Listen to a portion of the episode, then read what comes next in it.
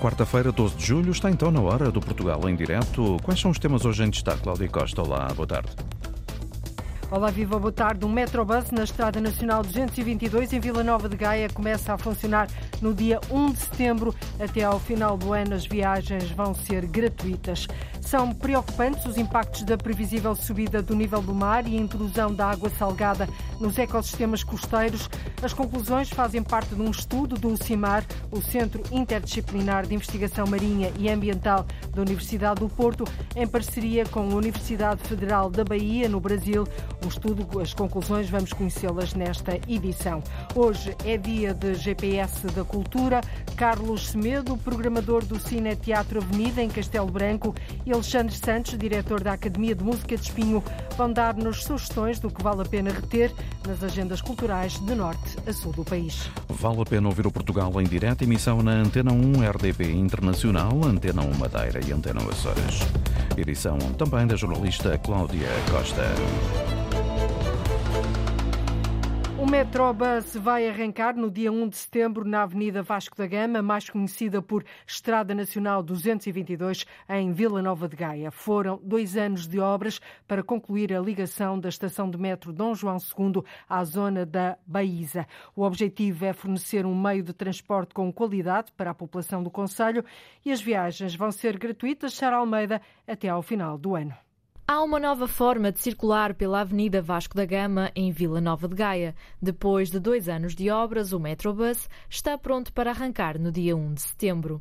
A intenção do projeto, segundo o autarca Eduardo Vítor Rodrigues, é valorizar os transportes públicos. Esta solução eh, nasceu de uma intenção de criar um corredor eh, específico para transporte público que depois partilha também com veículos eh, velocípedes, eh, portanto, veículos uso individual, velocípedes e trotinetes, mas este corredor especificamente para valorizar o transporte público. A primeira fase já está concluída, liga a estação de metro Dom João II à zona de Baiza. Neste corredor, o Metrobus vai passar de 10 em 10 minutos. Nós teremos autocarros elétricos e, e autocarros a hidrogênio, nesta primeira fase apenas elétricos, e com uma frequência inigualável com qualquer outra oferta de transporte público, ininterrupta, num, num modelo shuttle.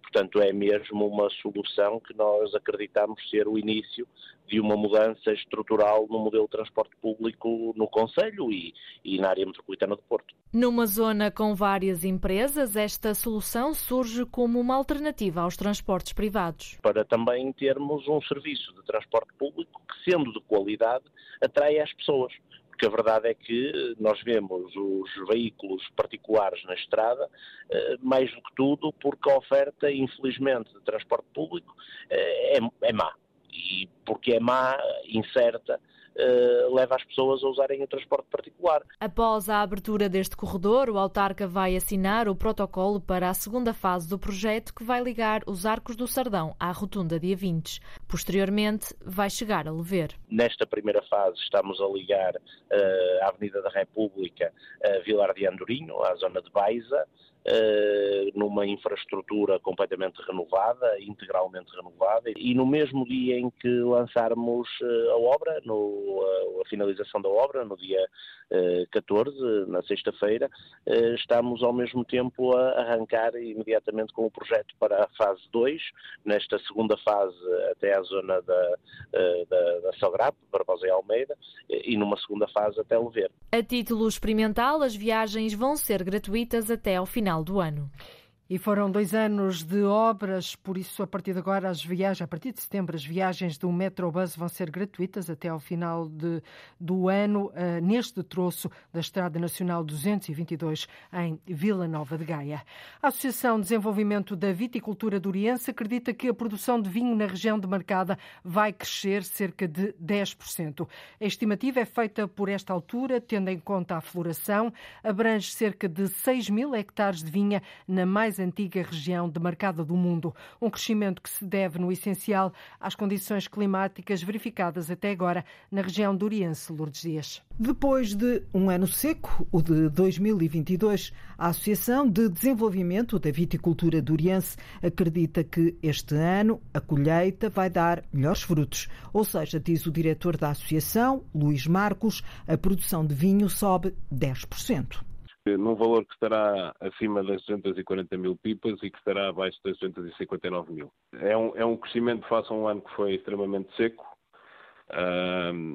de 2022 e que representa uma produção que está ligeiramente acima da média dos últimos cinco anos. O potencial de colheita é feito com base no pólen recolhido durante a floração, que acontece entre maio e junho. As condições climatéricas verificadas na região demarcada do Douro foram muito favoráveis. Nós tivemos um inverno que foi quente e chuvoso, motivado por alguns episódios de precipitação dos meses de dezembro e de janeiro,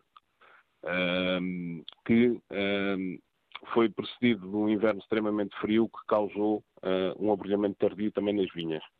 Por outro lado, daí para a frente, temos tido meses mais quentes do que o normal, um, com a ausência de precipitação no mês de abril e no início de maio, o que criou condições para uma floração mais antecipada desde que nós temos registro. Foi um período muito curto entre o brilhamento e a floração e que criou também condições favoráveis para a floração e para o vingamento. O clima foi generoso, com chuvas em maio e junho, por isso os bagos estão este ano gordos e bem hidratados.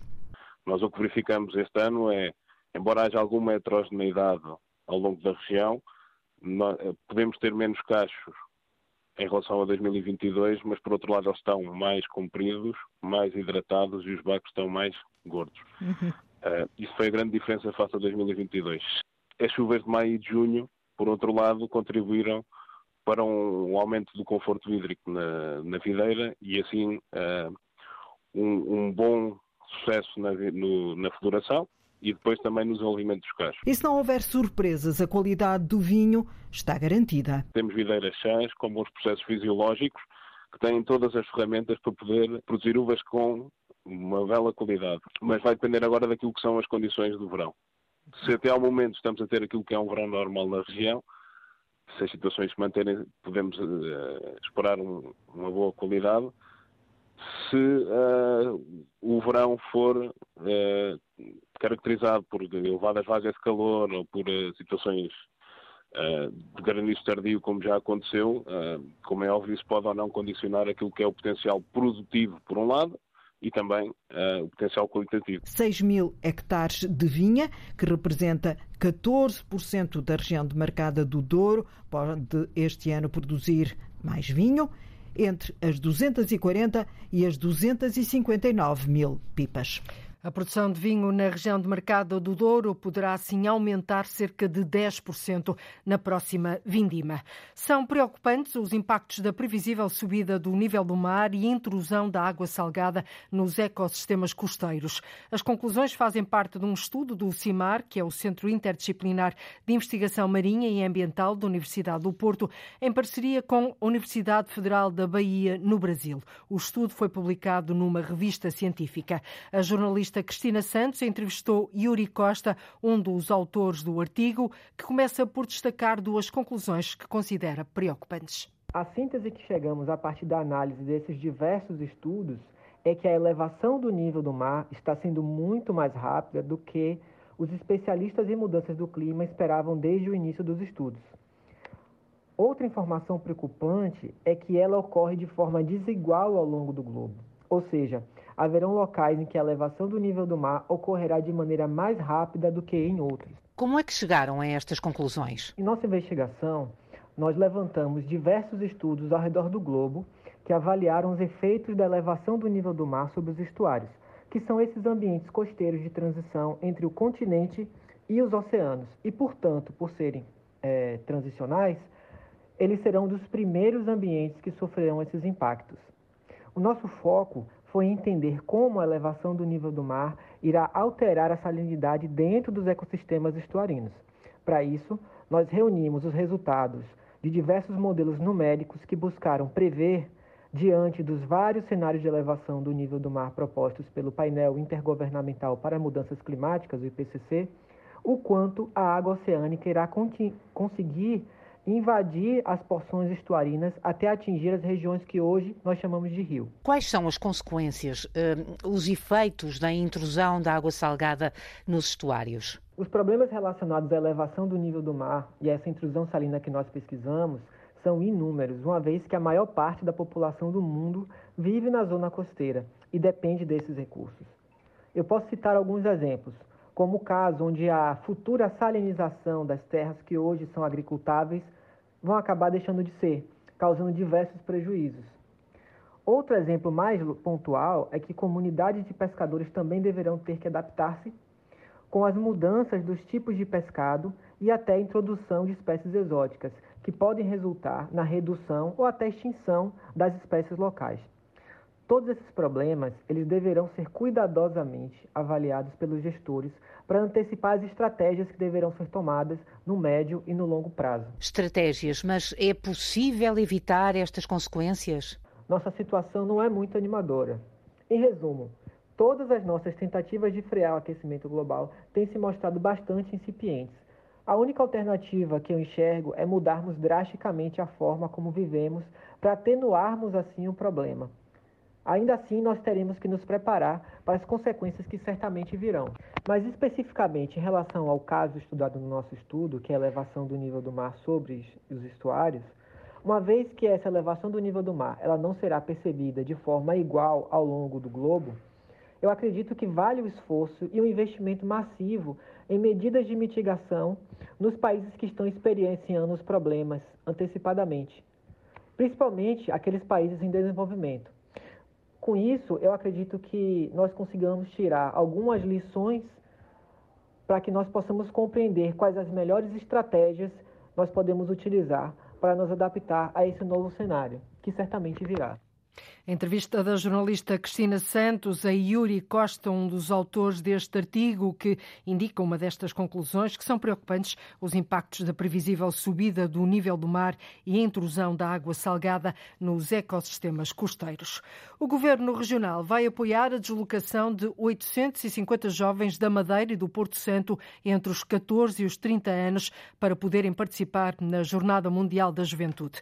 A Secretaria Regional de Educação, Ciência e Tecnologia e o Comitê Organizador Diocesano da Madeira assinaram um contrato-programa para para o pagamento das viagens. O padre Carlos Almada descreve a ajuda que foi definida. Estamos a falar de um apoio de 86 euros por cada adolescente e jovem. Eh, este apoio é para ser eh, distribuído aos jovens entre os 14 e os 30 anos. Por isso, eh, nós, o CODE, o Comitê Organizador Diocesano da Jornada Mundial da Juventude, compromete-se a fazer com que este apoio chegue a estes jovens que já estão inscritos. Dos números que temos acesso até hoje, penso que esta verba irá alcançar cerca de 450 jovens.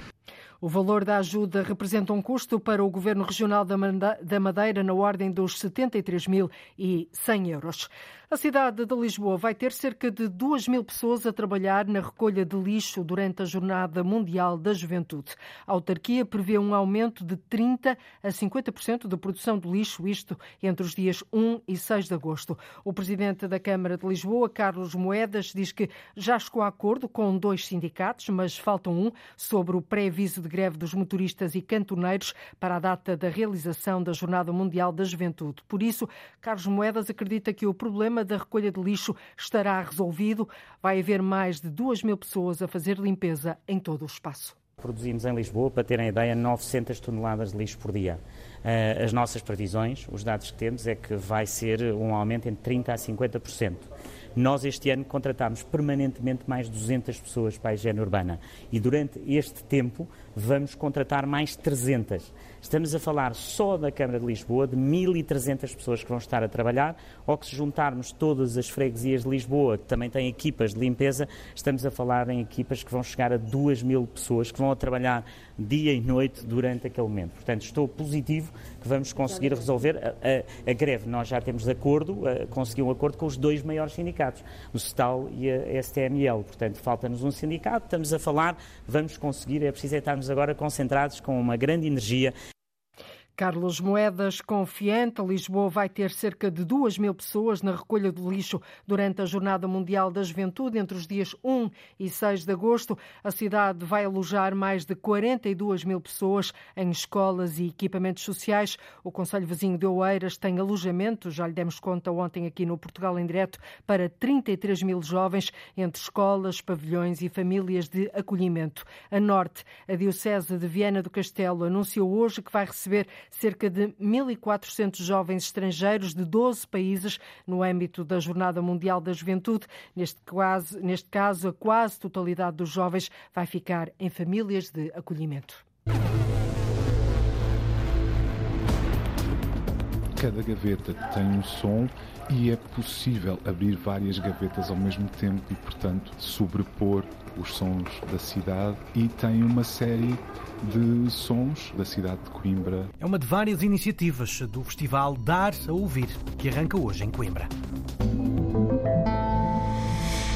para escutar daqui a nada. O município de Leiria está a estudar a possibilidade de criar um corpo de polícia municipal, mas que não terá competências na área da segurança e ordem pública. A intenção foi anunciada ontem, depois da denúncia de atos de vandalismo e insegurança que se têm registado no centro histórico. O vereador com o ploro da Proteção Civil, Luís Lopes, considera que faz sentido analisar a viabilidade da criação da polícia municipal, mas reafirma que a segurança na cidade vai ficar por conta da da PSP e por isso pede reforço de meios. Aquilo que o município está a fazer e já iniciou essa análise é naquilo que, é, que são as competências da Polícia Municipal, nomeadamente na ocupação de espaço público, na fiscalização de estacionamento e noutras circunstâncias dos regulamentos municipais, eh, se é viável ou não, por um lado, e depois qual é o dimensionamento para a leiria de uma Polícia Municipal. Neste caso específico, o nosso entendimento é que o investimento deve ser feito na Polícia de Segurança Pública, que tem essa competência e que pode efetivamente ter esta ação, quer dissuasora, quer de fiscalização e, logicamente, intervenção naquilo que é os desacatos e a desordem pública. Eventualmente pode haver aquela percepção de que é um meio dissuasor, mas na verdade não tem competências de segurança pública, nem irá ter. Luís Nobre a pedir assim o reforço de meios na PSP de Leiria, já que se vier a ser criada a Polícia Municipal, os agentes não terão competências para combater a criminalidade. A cidade da Horta, na ilha do Faial, vai receber em setembro a maior conferência científica europeia sobre aquários públicos. A organização é da empresa açoriana Flying Sharks, que exporta animais marinhos vivos dos mares dos Açores para o resto do mundo. Sandra Pimenta. O evento vai contar com a presença de cerca de 150 dos maiores especialistas europeus e americanos na reabilitação e transporte de animais marinhos. Promover uma utilização sustentável dos oceanos em instituições que se concentram na educação e investigação sobre o ambiente marinho é o principal objetivo, diz Rui Guedes, investigador da Flying Sharks. A ideia é discutirmos um bocadinho de que forma é que estas instituições de educação, de conservação e de investigação podem apoiar o desenvolvimento sustentável dos oceanos, que estará totalmente alinhado com aquilo que é sustentabilidade, portanto, perspectiva e esta, este alinhamento daquilo que é os Açores, natureza, eh, sustentabilidade, responsabilidade, conservação. Portanto, queremos trazer e queremos promover aqui um evento muitíssimo alinhado com essas diretrizes. Orientações da década dos Oceanos, promovida pelas Nações Unidas e que será tema da Conferência Científica Europeia sobre Aquários Públicos, que terá lugar na cidade da Horta na semana de 25 a 29 de setembro. E o objetivo é promover uma utilização sustentável dos oceanos.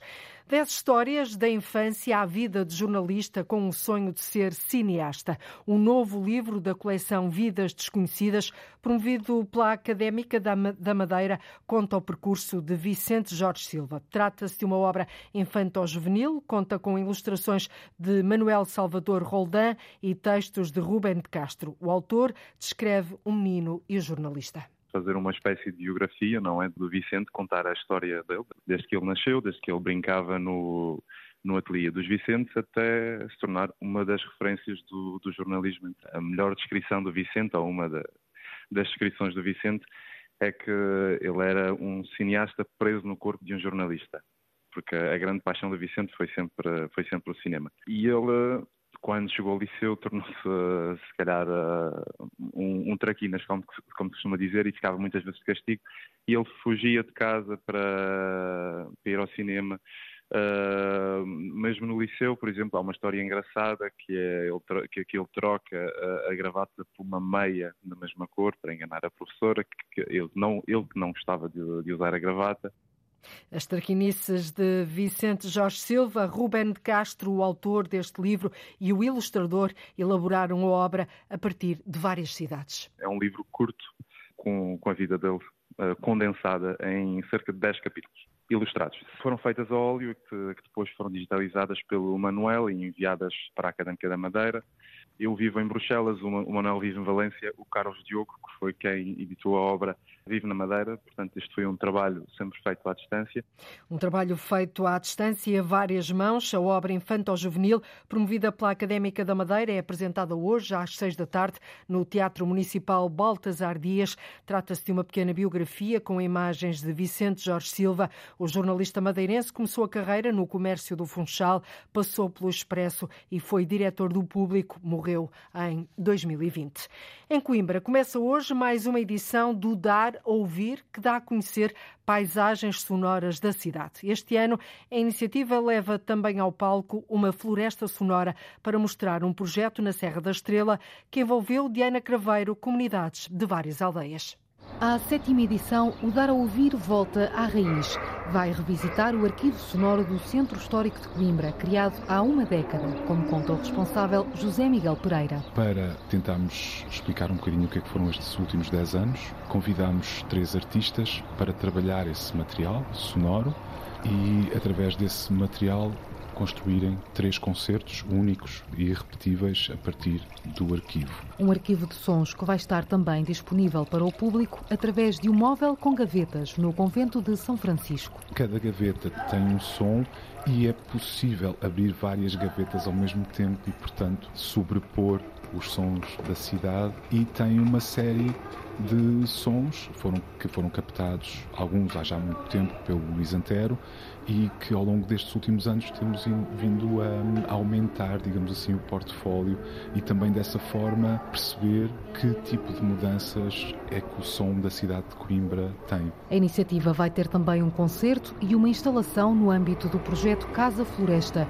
Joana Sá, uma das integrantes do coletivo, explica que o projeto esteve vários meses na Serra da Estrela e tenta trazer para a cidade uma floresta sonora. Nós estivemos a trabalhar a partir de uma casa de guarda florestal desativada e a ideia do projeto era pensar o que é que pode ser guardar uma, uma floresta hoje. E então tivemos a fazer estas recolhas com várias comunidades no sul e no norte da Serra da Estrela, das relações que as pessoas têm ou tinham ou gostavam de ter uh, com a floresta. E esta instalação traz também para o espaço do palco onde nós fazemos o espetáculo todas estas dimensões de recolhas, tanto sonoras, visuais, e acho que é um bocado uma imersão sobre esta reflexão uh, de pensar que relação é que queremos uh, ter com as florestas e o que é que e o que é que podemos fazer. Nós fizemos este projeto em 2022, foi complexo porque pronto, uma das comunidades com que tivemos a trabalhar, a Figueiró da Serra, ardeu algumas das florestas que trazemos para o palco arderam, então há toda uma, uma intensidade. Qual é que foi a reação da, da, da, comunidade quando percebeu essa vossa abordagem à floresta? Estamos a trabalhar duas comunidades, eh, quer dizer, são, são várias comunidades, não são só duas, mas do sul, portanto, no Parque Natural da Serra da Estrela, no, no extremo sul, na freguesia de Vide, com balocas, frádigas, Condufo e Vide, e no norte com Figueiró da Serra. São realidades bastante distintas. As reações das pessoas têm sido sempre muito positivas, até porque estas pessoas se sentem muito abandonadas com este problema. Então, o facto de haver alguém que está ali a dar-lhes também alguma voz, acho que foi sempre recebido com entusiasmo. O Dar a Ouvir decorre no Convento de São Francisco e no Salão Brasil até terça-feira, quando se assinala o Dia Mundial da Escuta. O Dia Mundial da Escuta dar a ouvir as paisagens sonoras da cidade, um projeto desenvolvido pelo Serviço Educativo do Jazz ao Centro, em conjunto com a Câmara Municipal de Coimbra. Uma da tarde, 39 minutos em Portugal continental e na Madeira, menos uma hora nos Açores. Está na altura de ligarmos o GPS da cultura. É sempre assim, às quartas-feiras, dois agentes da cultura, duas vozes, olham para o que há nas agendas e programações culturais de norte a sul do país e ajudam-nos a tomar tomar nota daquilo que vale a pena ver e ouvir.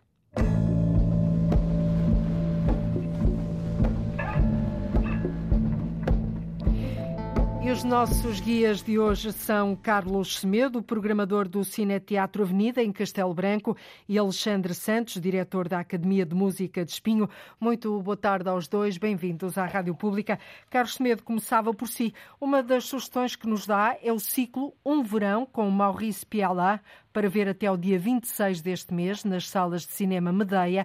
No fundo, os restauros digitais de 10 das mais relevantes obras da filmografia de Maurice Pialat. Este é um acontecimento cinéfilo notável, no seu entender? Absolutamente. Antes de mais, muito boa tarde, muito obrigado pelo convite.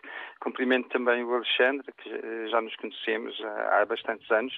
Muito e, bem, na verdade, na verdade, eh, é um acontecimento muito importante para já, porque Maurice Pialat, na minha opinião, é um dos cineastas centrais de, da segunda metade do, do, do, século XX e a produção dele é, é absolutamente fabulosa, eh, embora muito compacta. Estamos a falar de 10 eh, grandes metragens e o facto de juntar uh, todo, todo, todo, todo este, este acervo uh, cinematográfico eh, com cópias restauradas e possibilitar que o público português possa ter acesso uh, uh, a ele é desde logo um, um, grande acontecimento. Depois também porque algumas, uh, alguns destes filmes não, não tinham sequer estreado em Portugal e portanto é, é, é, é também uma, estreia, uma realidade. É, e isso é, é, também bastante potente. Em termos pessoais, é, obviamente que há, há, sempre nestas escolhas, há sempre qualquer coisa que nos toca. O, o filme uh, Aos Nossos Amores é, é, um filme que me tocou particularmente na, na, nos anos 80 e é realmente um filme central daquilo que é o meu imaginário cinéfilo. E o facto de, de ser possível ver no Porto e também, já agora adianto, em muitas outras salas. No Porto, no, no, no Cine Estúdio Campo Alegre, até o dia Exatamente. 26 de julho, mas pode ser vista nos outras, em outras salas de cinema Medeia.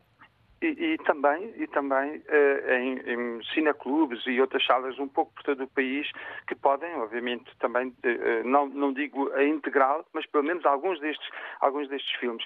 Uh, eu, eu, destacava também aqui um facto absolutamente incrível, um filme que na altura foi um filme que correu muito mal em termos de, de, de, de bilheteira e, e tem dá-se a coincidência foi um filme estreado em 1974, A Vida Íntima de um Casal, e que foi um desastre financeiro financeiro que até provocou a ruptura da, da, da, própria produtora e que é hoje considerado um filme absolutamente incontornável. É, é, é considerado por muitos um dos melhores filmes do, do Maurice Aquilo que na altura foi uma, uma desgraça, uh, agora é um, sucesso agora, bilheteiro, não é? Exatamente. Muito e, portanto, eu, eu creio que é uma belíssima oportunidade também de nos encontrarmos na sala de cinema. E aqui aproveitava para dizer que o facto de uh, podermos ver estes filmes numa sala de cinema é completamente distinto daquela possibilidade de podermos ver em Blu-ray ou DVD na nossa casa, na, na, televisão, no computador. Há realmente uma enorme diferença neste processo de estarmos na sala claro escura. E, e, também um, um facto que às vezes, às vezes esquecemos, que é, muitas vezes na sala de cinema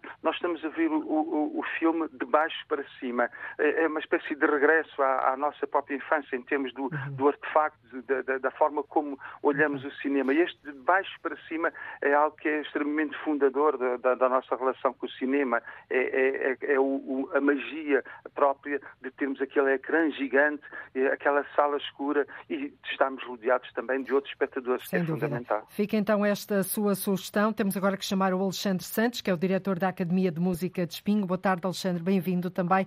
A sua sugestão, a sua primeira sugestão é o Porta Jazz ao Relento 2023, nomeadamente o concerto de Carlos Azevedo nos Jardins do Palácio de Cristal, já amanhã, quinta-feira, dia 13 de julho, no Porto com entrada livre. Por que é que faz esta sugestão?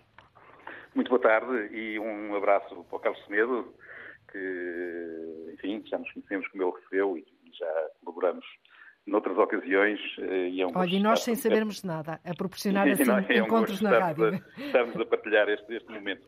Bom, o, o, este ciclo de concertos do Porta Jazz ao Relento, que abre no dia 13 com o Carlos Azevedo, merece-me destaque por várias razões. Uma delas é no sentido de salientar o trabalho desta Associação de Músicos, que é a Porta Jazz, e que tem feito no Porto eh, e tem, tem constituído no Porto uma âncora muito sólida na, na divulgação do jazz e na, e na, e na promoção de, já é um clássico nos Jardins do Palácio de Cristal no e, verão, e não é? valores emergentes do jazz, exatamente, e já é um clássico nos Jardins.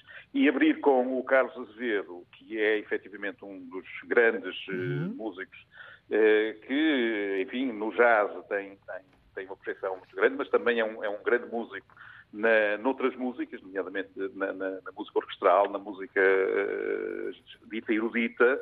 O Carlos Azevedo, que está com, com, acompanhado com três músicos também fantásticos, o Miguel Moreira na, na guitarra, o Miguel Ângelo no contrabaixo e o, o, baterista é o Mário Costa, também um grande nome da nossa, da nossa cena de jazz, eh, farão esta abertura. O Carlos vai apresentar um dos seus últimos trabalhos, que é, um, que é um disco que gravou no ano passado, chamado Serpente, e, portanto, este ciclo eh, serão eh, quatro concertos, 13, 14, 15 e 16, portanto, uhum. eh, e eh, teremos no dia 14 Gianni Narduzzi, no dia 15 o Coreto, que é um, Sábado. um ensemble também de jazz, e, e para fechar Umbral também, um outro projeto. Portanto, é uma. Nos Jardins do Palácio de Cristal, a entrada é livre, é toda livre. a gente pode, pode ir e, e apreciar assim Porta Jazz ao Relento 2023. Uma, uma agradável surpresa, com certeza. Carlos Semedo, vamos para, para a sua segunda sugestão. O maior festival de música clássica do país, foi assim designado pela organização, leva 44 espetáculos à Alcobaça eh, até ao final deste mês, até ao dia 30 de julho. É a 31 edição do Festival Sister Música e o seu destaque vai para Maria João, André Gago e Ogre Electric, Songs for Shakespeare, que junta um som profundamente eletrónico e um ensemble clássico a escritos do poeta e dramaturgo inglês William Shakespeare, no Mosteiro de Alcobaça, dia 15, no próximo sábado, às nove e meia da noite. Isto quase que nem é preciso fazer publicidade, certo?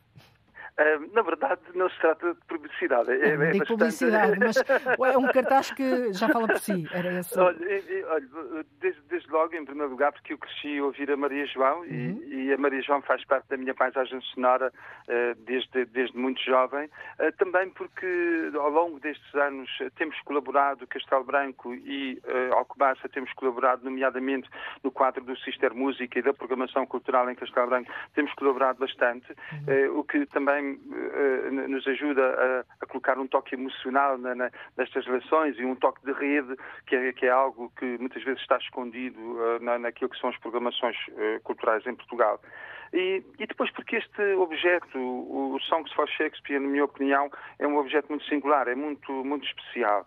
Um, a Maria João, obviamente, com a, a, colaboração do João Fadinha, que é o companheiro dos últimos anos de, de, uhum. da Maria João, uh, eles uh, criaram, a partir de textos que são textos muito diversos, são, são textos com características até às vezes relativamente antagónicas do, do, do, do William Shakespeare, e fizeram, quanto a mim, um dos grandes discos dos últimos 5, 6 anos em, em, em Portugal, exatamente pela sua singularidade. Eh, a forma como eh, o João e a Maria João eh, conseguem assimilar as diferenças, os, elementos distintivos, não só na, música das palavras, mas também da própria temática abordada na, nas, nas palavras, é algo que considero particularmente feliz uh, neste projeto do Ogre Elétrico.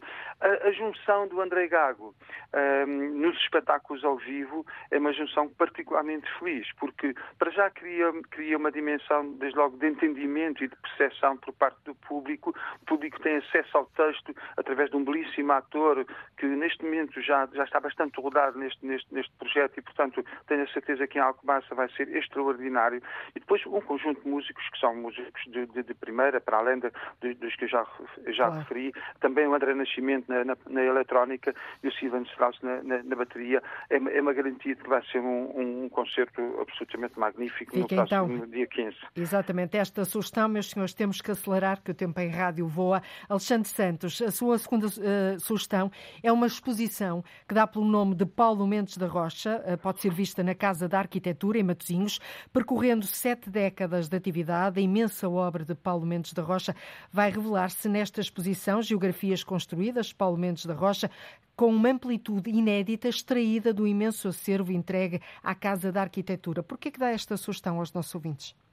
Bom, porque já, enfim, já disse muito daquilo que é o contexto desta exposição, eh, mas porque efetivamente eh, a Casa da Arquitetura tem feito um trabalho notável nesta área, eh, uma área que particularmente gosto seguir, e o Paulo Mendes da Rocha é uh, um dos grandes arquitetos do nosso tempo, um grande arquiteto brasileiro, uh, que uh, aqui nesta exposição tem uma representação, talvez ao nível mais importante, uma exposição que poderíamos considerar quase única no mundo, relativamente àquilo que é o seu acervo, e também há uma exposição paralela bastante mais autobiográfica, digamos assim, mais intimista, e, e, e um programa paralelo de palestras, de, de, de, workshops, etc., que, eh, enfim, nos fazem entrar no mundo do, do Paulo Mendes da Rocha de uma forma muito completa, de uma forma muito... muito Mergulhar na obra dele. E mergulhar na obra dele. E, portanto, penso e a mostra, a mostra a o projeto desta, o projeto expositivo é da, da autoria de Eduardo Souto Moura e Nuno Graça Moura.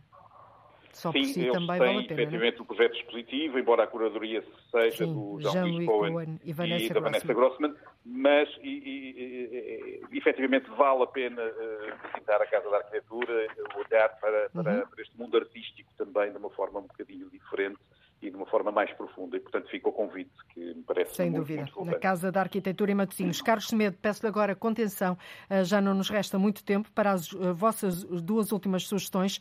A sua última sugestão, Carlos, é As Noites Azuladas, o Jazz Faz Amigos, que estão de regresso a Castelo Branco. E o seu destaque vai exatamente para quê?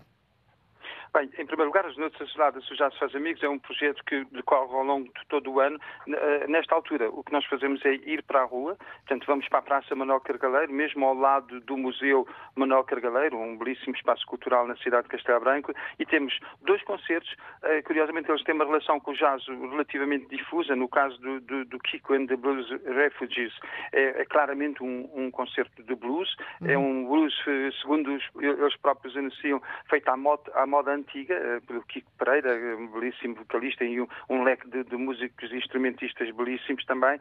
E no segundo dia, no dia 22, eh, portanto, este, este concerto que eu referi do Kiko and the Blues Refugees é no dia 21, uh, neste, neste espaço, e no dia seguinte, Mad Nomad uh, é um projeto de Catarina dos Santos, uma, uma cantora que, que começou no Hot Club e depois foi até aos Estados Unidos a completar a sua formação. Entretanto, regressou, tem um belíssimo disco uh, que ainda é muito, muito desconhecido, é, é, um, é, um, é um salto para a maioria dos espectadores, com certeza, uh, num, num, desconhecido, mas que vale muito a pena. Noites Isoladas, uh, o Jazz Faz Amigos é em Castelo Branco, fora dos grandes centros urbanos, dia 21 e 22 deste mês, às 10 menos um quarto da noite, na Praça Manuel Cargaleiro, em Castelo Branco. Alexandre, fechamos com a sua última sugestão, edição 49 do Festival Internacional de Música de Espinho. Aqui está a jogar em casa. Destaque para, destaca dois concertos, o do dia 16, já neste próximo domingo, e depois o, o concerto da encerramento. Que concertos são estes?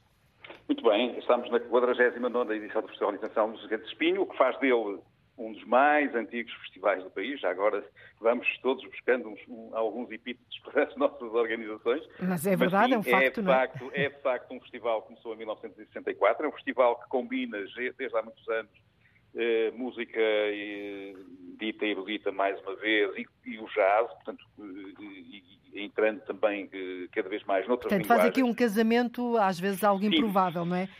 Sim, exatamente. E, e, e eu destaco, destacava estes dois concertos, atendendo digamos, à limitação do tempo, eh, porque ainda faltam mais alguns, mas este, no dia 16, é um concerto um domingo de manhã, e é destinado ao público jovem, portanto às crianças e uhum. público juvenil e portanto daí a referência É um concerto que tem como título Serena Serenata, da, da produção de produção da companhia Ópera Isto e eh, introduz este público, digamos, no mundo, eh, começando pela serenata e desfiando por ali fora pela música italiana, eh, as tarantelas, as, as, as músicas bem. populares e, portanto, é um, é um desfiar muito interessante e muito humorístico, num registro bastante humorístico. E o último, deste... o, concerto em encerramento. E o último concerto é o concerto que fica, que encerra no sábado 22 de julho e que eh, apresenta ao ar livre, na praça eh, do município, digamos assim, eh, a Orquestra Clássica de Espinho, dirigida por um grande uhum. pianista e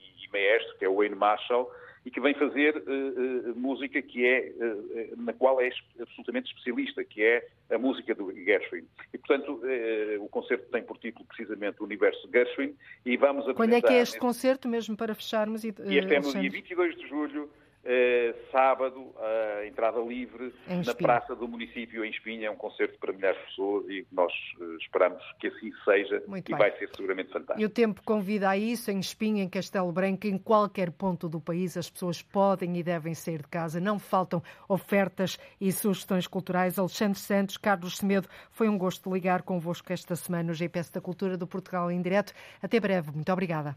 Igualmente. Obrigado. Obrigado. E é tudo, nós voltamos amanhã, já seguirá tempo de antena aqui na Rádio Pública, contamos com a sua escuta, até amanhã, fique bem. Muito boa tarde e até amanhã, termina aqui o Portugal em direto, edição da jornalista Antena 1 Cláudia Costa.